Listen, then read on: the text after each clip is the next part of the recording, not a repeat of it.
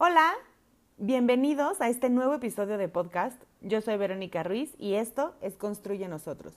Ah, cómo nos gusta esa versión romántica del amor abnegado en la que creemos que amar es dar sin esperar nada a cambio.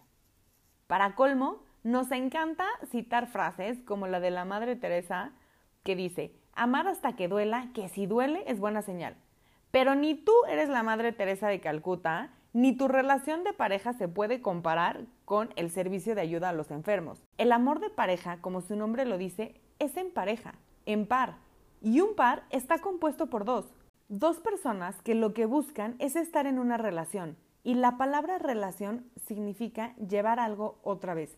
Es decir, una relación es lo que va y viene entre dos personas. Por eso, cuando dos personas están en una relación, las cosas tienen que ser recíprocas justo porque la relación abarca a dos personas.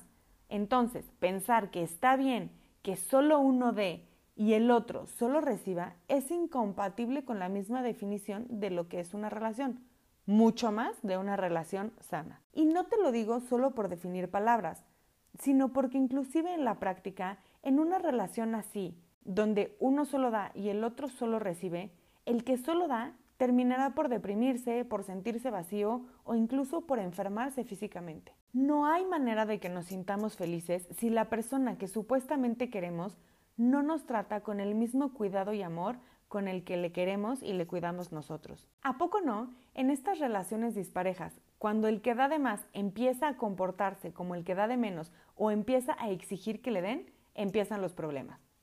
Mientras el abnegado da, no hay problema, pero si el abnegado pide o quita, entonces salen a flote las verdaderas carencias de la relación a través de constantes discusiones o conflictos o peleas del tipo que sea y por la razón que sea. Una de las bases principales para una relación de pareja sana y estable es que ambos se respeten y de acuerdo a sus aptitudes pongan la misma cantidad de huevos en una misma canasta. Nadie puede bailar con una pareja inmóvil y construir una relación de esas que valen la pena es como bailar.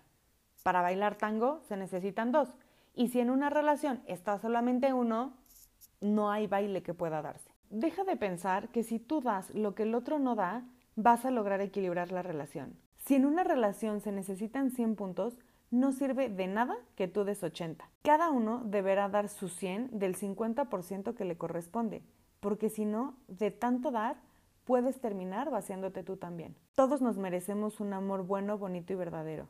No te conformes con menos.